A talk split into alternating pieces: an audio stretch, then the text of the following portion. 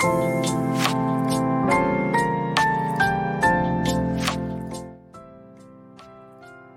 んにちは、ウトトマスです、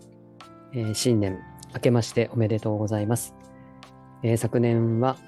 えー、YouTube や音声配信で、え聞いてくださった皆様、本当にありがとうございました。え今年も、え少しでも有意義なあの内容の配信ができますように、え頑張ってまいりますので、えどうぞよろしくお願いいたします。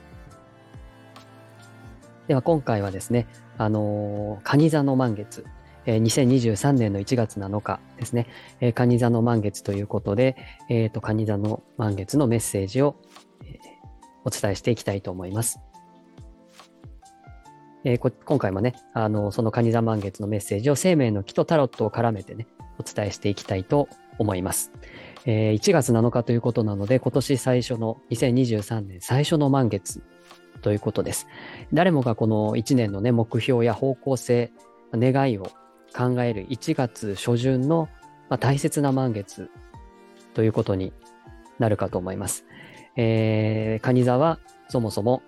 えー、ルーラーが月ということでですね、非常に月と縁のある蟹座ですので、まあ、非常に大切なあの満月かなというふうに思います。で、この1年の始まりということで、まあ、ご自身のね、あの、頭の中を整理する意味と、なおかつ特に蟹座という、まあ、身近な人々への愛をテーマにした星座なので、え、この満月期間、まずは昨年得てきたこと、与えてもらったことを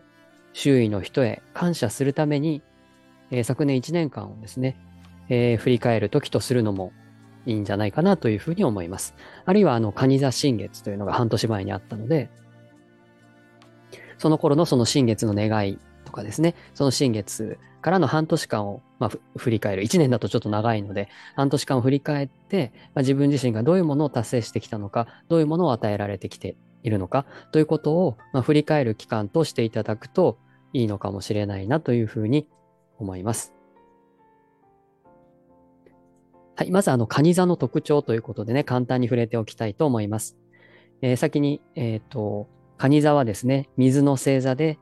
えー、その中の一番の、え、星座ということになるんですけども、非常に愛情深く、感受性豊かで、まあ、大きな包容力とかですね、特に家族や仲間など、身内を守り大切にする、まあ、優しい母性のイメージが一方ではあります。しかし、あの、いざですね、家族や身内に何か危害が及ぶようなことがあれば、それを守るためなら、その両両両手というかですね、あの、ハサミをですね、カニのハサミを振りかざして、もう勇敢に戦うという側面もあります。普段のその優しいですね、あの、姿からは想像もつかないとんでもない強さを、カニ座は秘めているという感じです。もし、あの、うっかりですね、あの、や、優しいと思って、えー、つい怒らせてしまったらですね、あの、怖い星座ナンバーワンなんじゃないかなというふうにも思います。まあ、この後お話しますけど、まあ、カニ沢タロットで言うと戦車なのでね、怒らせたら、まあ、怖いでしょうねという感じです。はい。では、生命の木と、えー、戦車ということで、ちょっと、その関連を、あ、カニ座と戦車ですね。タロットでは戦車ですということです。あの、カジ座に対応するカードは戦車なんですけれども、まあ、そもそもね、ウェイト・スミス・タロットのダイアルカナには、それぞれカードに惑星や星座4元素が当てはめられています。まあ、その理由についてはですね、もう何度もあの説明はしておりますので、まあ、よろしければですね、あの前回まで、まあ、前々回かな、の動画や、あの、リンクを貼っておきますので、そのブログでですね、その説明なんかを見ていただけたら、読んでいただけたら嬉しいです。まあ、一言で言うと、ウェストスミスタロットには、カバラ生命の木の思想が背後にあるからですね。そのカバラ生命の木の思想は先生術と非常に、えー、関連しているものになるので、あのウェイト・スミス・タロットですね。そのカバラ生命の木と対応している、えー、このカードのには、えー、星座も、星座や惑星が当てはめられていて、まあ、今回のカニ座は戦車ですよということになります。はい。で、えっ、ー、と、戦車のカードにはね、この見ての通り、こう、若者が描かれております。えー、非常にね、細かく凝った絵、背景とかですね、この戦車とかスフィンクスとか、まあ、いろいろ細かいですね、えー、ものがいろいろ書き込まれているんですけども、ちょっと今回はね、その絵の詳細については、あの、長くなってしまうので触れません。で、戦車はね、生命の木でどこなのかっていうことなんですけれども、えー、っと、この3と5のパスですよと。この3と5をつないでいるここですね。ここが戦車です。戦車のパスです。えっ、と、左側にね、この幻覚の柱っていうのがあり、真ん中には均衡の柱というのがあり、えー、右側には慈悲の柱というのがあるんですけれども、えー、この3つの柱の一番左側ですね。この3から5っていうことで、この左の柱だけのところにあるっていうパスです。この横をつながったりね、こう真ん中につながったりね、いろいろあのあるんですけど、この3と5のこの戦車のパスは、この厳格の柱だけで終わってるという、まあ数少ないパスですね。あの、いつもね、大体この6番ハイヤーセルフと繋がってたりする前回の恋人はこの36のラインだったんですけど、35ということでね、この柱だけで収まっているカードになります。で、えっと、生命の木の図をね、簡単に説明すると、この1、2、3というのは神の世界です。そこよりも下に行って、この10っていうのがこの私たちのいる、うん、地球、人間の世界というか、あの、この地上の世界というか。で、そこから一番遠いこの1っていうのは、まあ、神様の領域みたいなことなんですけど、この1、2、3っていうのは、あの、人間とか、まあ、この下、下にいるものからはちょっと見ることも触れることもできない世界を構成しているというふうに考えます。で、この中のですね、この3番の土星というところから火星というところをこうつなぐ、ここにまっすぐこうつながっているのが、あの、戦車なんですけれども、このまっすぐっていうのはね、一つ戦車の一つの重要なテーマです。こう斜めに入っていかないって、まっすぐですみたいなところが一つの重要なテーマになります。で、このパスはね、この幻覚の柱だけで終わってるって、こう繋がって横と繋がってないですよっていうのは、なんかバランスを取りましょうねっていうパスじゃないっていうことですね。この中で収まっているので。まあそんなことも、あの、この形からですね、生命の木の場所からも読み取ることもできるかなと思います。またね、あの、土星っていうのはここにちょっと書いたんですけど、これ大きな器みたいな意味があるんですけど、また制限っていう意味もあったりします。限界とか制限っていう意味があったりします。で、えっ、と、カニはですね、カニ座のカニなんですけれども、えー、立派な甲羅がありますね。あの、お正月にね、食べた、食べた人もいるかもしれませんけれど、あの、殻があります。で、えー、これは自分と他人の境界線というふうに、あの、表すこともできるかなと思います。そこの制限ですね。えー、自分、ここからは私、ここからはあなたみたいな感じの、そこを隔てるものとして、それは制限とか、まあ限界っていう意味も考えられますけど、えっと、その甲羅っていうのがその境界線とも言えて、カニ座っていうのは敵か味方か仲間とか家族か否かというところを非常に大事にするので、明確な境界線があるってことがまあ大事なんですね。で、まあ、身内っていうのが甲羅の中だっていうふうに考えるとすると、えー、そこをね、線引きしているのが甲羅であり、まあ、あの、つまりはその、甲羅っていう限界というものがあるんだよっていうふうに、これはね、大きな器って言ったのその器ですね。カニの甲羅は器であり、まあ、そこから中が私の領域みたいな感じになるので、えっと、その外と中を分けてるっていうこと。で、そのカニ座が表すその甲羅みたいなものっていうのは、要は、あの、無限に、無制限に全てを守ることはできないっていうこと。それをまあ分かってるっていうのがこの土星、限界を知ってるよみたいな。制限があるって知ってるよみたいな感じですね。まあ、その反対になるのは木星かなっていう感じがあるんですけど、えっ、ー、と、土星はそういう制限がありますよって、自分の甲羅の中に入るものが自分が守るべきもの。その容量には限界があるから、全部を守ることはできないけど、この甲羅の中にあるものは全部守るよ、ちゃんと守るよっていうこと。カニ座はまあそれを分かってるということですね。はい。それがまあ土星のニュアンスであり、まあカニ座のニュアンスですね。だから大切なものが何なのかっていうことをきちんと分かって、そこを線引きしておくこと。コーラはその制限とか限界というラインなので、そこの中に入れるべきものが何なのかっていうことは、はっきり分かってないといけないっていうのもあります。で、カニはその頑丈な甲羅はね、それ自体が身内を守る要塞であり、まさにもうその甲羅自体が戦車なんですね。で、まあ、なん、なんていうか、ハサミもついてるし。そして、えー、一旦身内ということで甲羅の中に入れたものはもう文字文字通り死守する。まあ、それも戦車っぽいですね。で、あの、5番の火星っていうのは、あの、もう文字通り火の玉っていうか、戦車から発射される大砲のようなイメージで、これを守るとか、これを獲得するとか、これに勝つとか、えー、その標的ですね。その強い意志自体がまあ火星な、燃えるようなこう強い意志みたいなのが火星なんですけども、その標的に向けてまっすぐ放たれる火の玉みたいなのが、あの、火星ですね。だからここからボーンって撃たれた、まっすぐ飛んでいくこの玉？火の玉？みたいなものがまあ火星。まあそれは自分の強い意志だったり決意だったり、それで、えー、その、なんですかね、相手の何ですか、その領域とか、あるいは分厚い壁みたいなものを突破するっていうような感じ。まあそれがこの3号のラインであり、タロットではそれが戦車ですよっていうことになります。で、まあそのまっすぐ一つのものに絞って、えー、その意思をね、発射する火の玉のような火星として発射するみたいなものはあるんですけれども、ただなんかこう、ふわっとしてる感じは土星なので一切ないんですね。その標的を決めるにあたっては様々な葛藤とか試行錯誤とか考えをまとめる必要があります。あれもいいな、これもいいな、それもいいなっていうようなことではね、まっすぐ一箇所に向けて問わせないので、あれもいいけど、切り捨てなきゃいけない。これもいいけど、これは得られないみたいな形で、いろいろ試行錯誤とか考えをまとめるのには、やっぱりすごく時間がかかると思います。で、幻覚の柱っていう名前からしてもですね、そんな土星は甘い夢を見させてはくれません。だから時間をかけて、まあ、じっくりね、そういうふうに吟味していくということと、あとこの3から5のラインにね、降りてくるにあたっては、やっぱり、あの、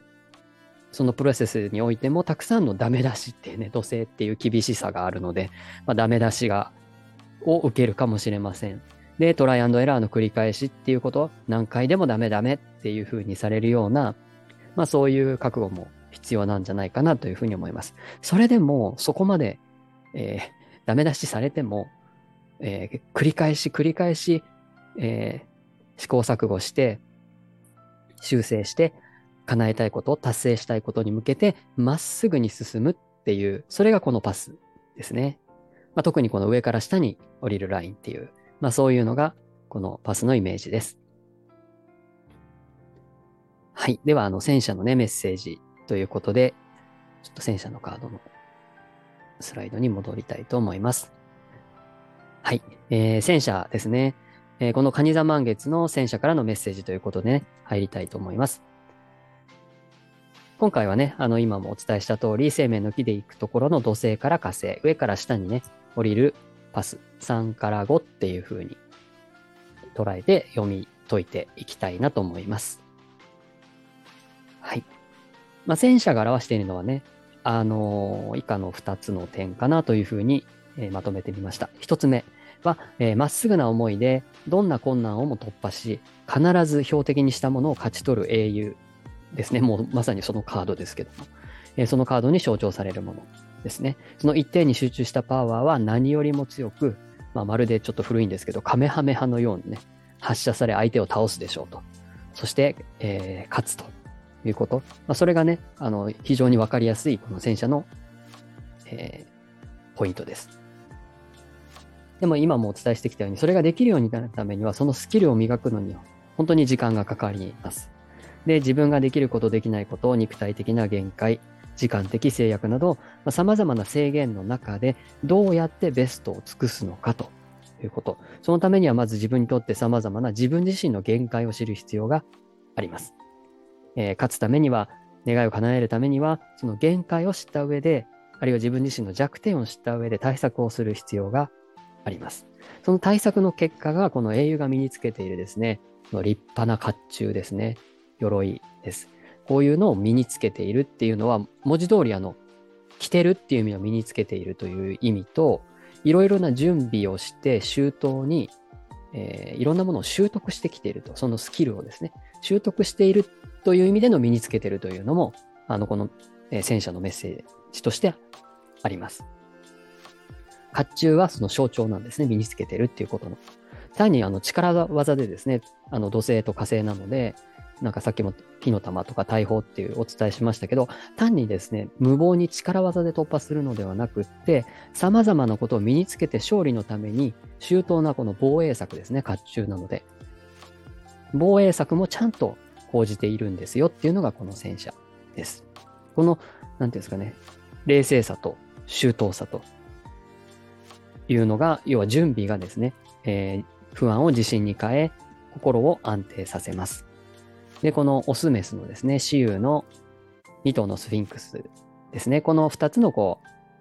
う、バランスをとって、この魚者としてね、バランスをとって、えー、制御する冷静さみたいなものはですね、あのー、力を一定に集中させる。つまり、この2頭をですね、1つの方向に向けてちゃんと制御していくっていうこと。それによって、さっきのカメハメハではないんですけど、この一点に集中する突破の力っていうのが発揮されます。この2つが違う方に走っていってしまったら、全然力分散されてこうひっくり返っちゃうんですけど、この2匹がですね、まあ、2頭がですね、あの、まっすぐ同じ方向に向かって走るようにコントロールするっていうこと、まあ、そういうことがこの戦車を一つの方向に、えー、力を発揮させるっていうことへとつながります。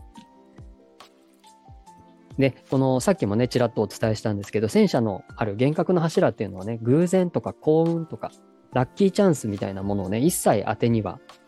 できません。えー、全部ね、あくまでも普段の努力と試行錯誤、強い意志により不可能を可能にしていくというような、このプロセスなので、何ら甘いことはですね、期待できないっていうパスになります。で、あの2点あるというふうにお伝えした。もう一つはですね、なぜ英雄はそんなに、この、この英雄はですね、そんなに努力ができるのか、あるいはなんでそれほど頑張れるのかということですね。一つはその英雄は自分自身が何者かになりたいという強い願望とか目標とかその覚悟がある。自分が何かになりたいということ、勝ちたいということがある。ですね。その何としても勝ちたいという、それのための一途な思いっていうのがあります。まあそれを見つけるのにももちろん簡単に、なんだろう、簡単に見つかるものではないんですけど、それをちゃんと見つけてるっていうことですね。で、えー、もう一つはですね、カニ座の観点からすると、大切なものとか、愛するものを守るために、または愛を勝ち取るために命を懸けて戦うという、この愛の力っていうのも、あの、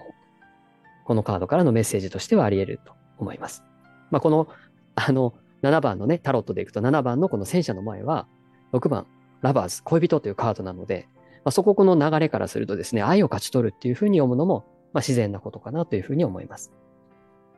なので、愛の力っていうのね、命をかけて守りたい愛の力みたいなもの、まあそういうものがあるというふうに言えるでしょう。まあ、それらの思いがね、試行錯誤の結果、一点に集約されたとき、もう絶対この人みたいなとか、もう絶対これになるっていうふうに集約されたときに、まあ、とてつもないパワーが生まれるというのがこの戦車というカードです。まあ、この2点ですね、ニュアンス、この戦車のカードから読み取れる、まあ、カニ座も絡めたところのメッセージとしては、あなたにとってですね、そこまでまっすぐ一途になれるものはありますかっていうことですね。こう、そのような純粋なね、思い、あるいは純粋な愛みたいなものというのは、あなたの中にありますかということです。まあ、この年の初めにですね、改めて真剣に、まあ、自分自身や、まあ、そういう愛する人、人々に対して照れずにですね、まあ、そういうふうな自分の中の思いみたいなものを、と向き合ってみるということは非常に大事なんじゃないかなというふうに思います。人は誰でもですね、これだけのパワーを内に秘めています。タロットの中にあるぐらいなので、こういう、えー、一途な力、あるいは一途な愛みたいなものが、あの、うちのな、うちにね、心の中に秘めています。これをあえて言えばですね、第4チャクラですね。ハートチャクラとも言います。それは自分への愛であり、他人への愛のパワーですね。えー、それを、えー、それを発揮するだけのですね、努力と覚悟がなければ、まあ、このようにして自分のためや誰かのために戦うってことはできない。ですね。なのでもうまさに胸に手を当ててですね、自分の中にそういうものがあるのかどうか、そういう熱い思いあるのかどうかっていうのを、あの、ぜひ考えてみる満月っていうふうにしていただくといいんじゃないかなというふうに思います。得ようとするものや守るべきもの、戦う理由は人それぞれです。それに命を懸けても戦いに挑もうとするのが戦車のパワーであり、愛に裏付けられたその一途な姿勢、その背中、あるいは甲羅のような、この甲冑の背中でも見えませんけど、あの、イメージしていただいてね。そういうものがですね、この無言の英雄が、あの、私たちに、あなたの中のその第四チャクラの愛のパワー、ちゃんとありますか？活かせてますか？というメッセージをね、あの、送ってくれてるのかなというふうに思います。はい。では、えー、以上でですね、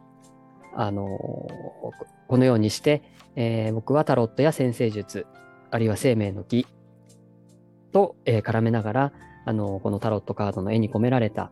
意味を読み解き、あの、その方の潜在意識やより深いテーマをお伝えする、まあ、ヒーリングセッションやタロットリーディング講座、あるいは生命の機能講座をやっております。えー、もし興味を持っていただけたらアーカイブの概要欄にリンクを貼っておきますので、ぜひアクセスしていただけたら幸いです。えー、最後までお聴きいただきありがとうございました。えー、素敵な蟹座満月をお迎えください。